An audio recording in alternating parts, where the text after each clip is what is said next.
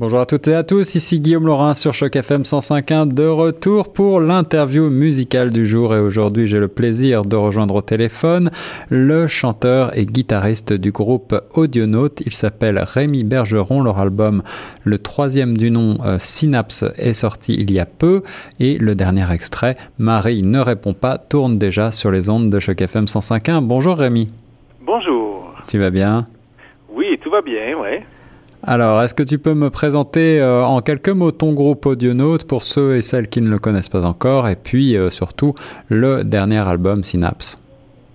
Donc, euh, Audionaute, on est un, groupe indie rock, je dirais, du Québec.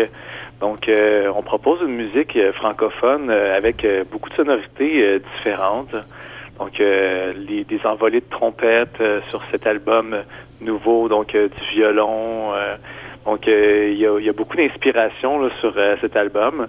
Puis, euh, tout, tout le texte cache un concept, donc un, une thématique centrale qui est inspirée d'un ancien élève qu'un des musiciens a déjà côtoyé. Ouais, ouais. Puis, c'est un élève qui avait développé une schizophrénie. Hmm. Donc, c'est la thématique de la maladie mentale est très présente sur cet album-là. Puis euh, on en profite pour euh, parler également d'une certaine critique sociale. Donc euh, on a un propos intéressant sur de la musique un peu, je dirais, variée. Oui, alors c'est tout à fait. c'est un album qui sort un petit peu du commun, effectivement, de par cette composition. Le, titre Synapse lui-même, j'imagine, renvoie à cette maladie mentale et aux problèmes qui, que l'on peut retrouver dans le cerveau. Les synapses sont des capteurs sensoriels, c'est ça? Tout à fait. Donc, euh, on trouvait qu'il y avait euh, justement aussi une connexion entre les chansons. Donc, euh, Synapse prend encore un double sens avec ça, dans le sens que quand on écoute l'album d'un bout à l'autre, il y a comme les synapses un lien entre entre les neurones, donc qui fait que l'histoire évolue avec l'album, puis tout ça pour arriver à la dernière chanson qui s'appelle Non, qui euh, développe sur de quoi de, très lumineux, donc euh, un message très euh, d'espoir. Un message positif. Alors, l'histoire d'un jeune homme fragile, fragilisé par cette maladie mentale, la schizophrénie. Est-ce que vous avez utilisé bien sûr vos sonorités qu'on connaît déjà assez assez rock, hein, mais qu'est-ce qui qu'est-ce qui vous a poussé à essayer de développer un concept album autour de ce thème assez complexe?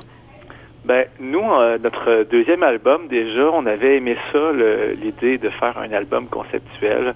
Donc, notre deuxième album qui s'intitulait Le meilleur des mondes était inspiré beaucoup du roman du même nom, donc euh, qui est un roman d'anticipation écrit dans les années 30. Puis on avait aimé ça, l'idée d'avoir une thématique euh, entre les chansons, puis ça nous a donné redonné le goût de, de faire un, un projet dans cette orientation-là. Puis euh, on, aimait beaucoup l'idée de faire un spectacle aussi conceptuel à la Pink Floyd euh, associé à cet album-là. Donc on a on s'est dit qu'avec des projections, on pouvait voir aussi peut-être le un peu plus le sens des paroles avec euh, le visuel lorsqu'on joue en spectacle avec avec projection. Donc on peut voir et visualiser en fait le, le fameux personnage qui se cache derrière les textes. Alors, est-ce que vous vous considérez en quelque sorte, avec ces textes euh, assez euh, personnels et assez euh, engagés, comme un groupe, je dirais, peut-être un, groupe de rock intellectuel ou moins cérébral? Ouais, je on pourrait dire. moi, la, en tout cas, la musique francophone que j'écoute, j'aime ça quand il y a des messages où il y a un double sens. Daniel Bélanger est un bel exemple oui. de, de, d'auteur qui, qui nous permet de, de voir euh, son propre message à travers l'écriture. Puis euh, nous aussi, on, dans Audionaute, cherche à, à offrir ce genre de, de réflexion-là plus que, que d'autres groupes qui sont peut-être plus euh, au premier degré. Alors musicalement, tu nous parlais en préambule d'emploi de, violon, d'instruments comme ça qu'on retrouve un peu moins dans le rock. Vous êtes entouré de musiciens de studio là spécifiques pour, pour cet album? Ben, depuis nos tout débuts, on a toujours ajouté des trompettes sur euh, sur nos albums et lors de nos spectacles. Donc ça, c'était un, un incontournable de d'avoir ça. D'accord. Puis notre nouveau réalisateur, donc Francis Perron, qui est en fait le batteur du groupe Bears of Legend hmm. du, du, Québec. Donc, ils sont en tournée mondiale et tout ça. Puis on a réussi à trouver le temps d'aller enregistrer un album. Et sa violoncelliste euh, nous a chaudement euh, été recommandé pour euh, faire les, les, cordes avec deux de ses collègues. Puis donc on a un trio de cordes, ça nous a vraiment inspiré. On a vu, on a entendu certains projets que notre réalisateur avait fait avec l'ajout de cordes et ça nous a complètement stimulé. Puis ça a pris une autre tangente là lors de l'enregistrement en studio. Quelles sont vos influences en matière musicale? Est-ce que vous avez des, tu cites euh, Daniel Bélanger tout à l'heure, est-ce que vous avez des groupes ou des, artistes francophones que vous chérissez? euh, c'est sûr que Daniel Bélanger, c'est un incontournable au niveau de, des textes. Euh, Jean Leloup, on ne peut pas passer à côté également. Ça, ça, a toujours été une inspiration forte. pour ma part, le Carquois, au niveau musical, euh, ça a toujours été un, modèle, euh, je dirais. J'ai toujours adoré ce qu'ils ce qu'ils font. Puis côté anglophone aussi, ça c'est un, un gros penchant. Au niveau musical, en tout cas, on a beaucoup d'inspiration euh, anglophone, comme Pink Floyd justement. Ou bien, moi je suis un fanatique de Radiohead. Hmm. Donc hmm.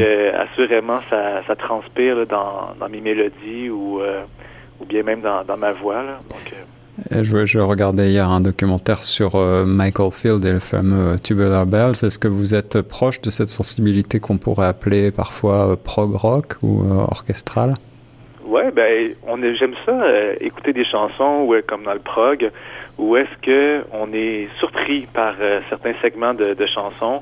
Donc ça nous amène ailleurs, puis ça fait des chansons qui sont moins linéaires, hmm. qui nous qui nous amènent des fois dans des endroits inattendus.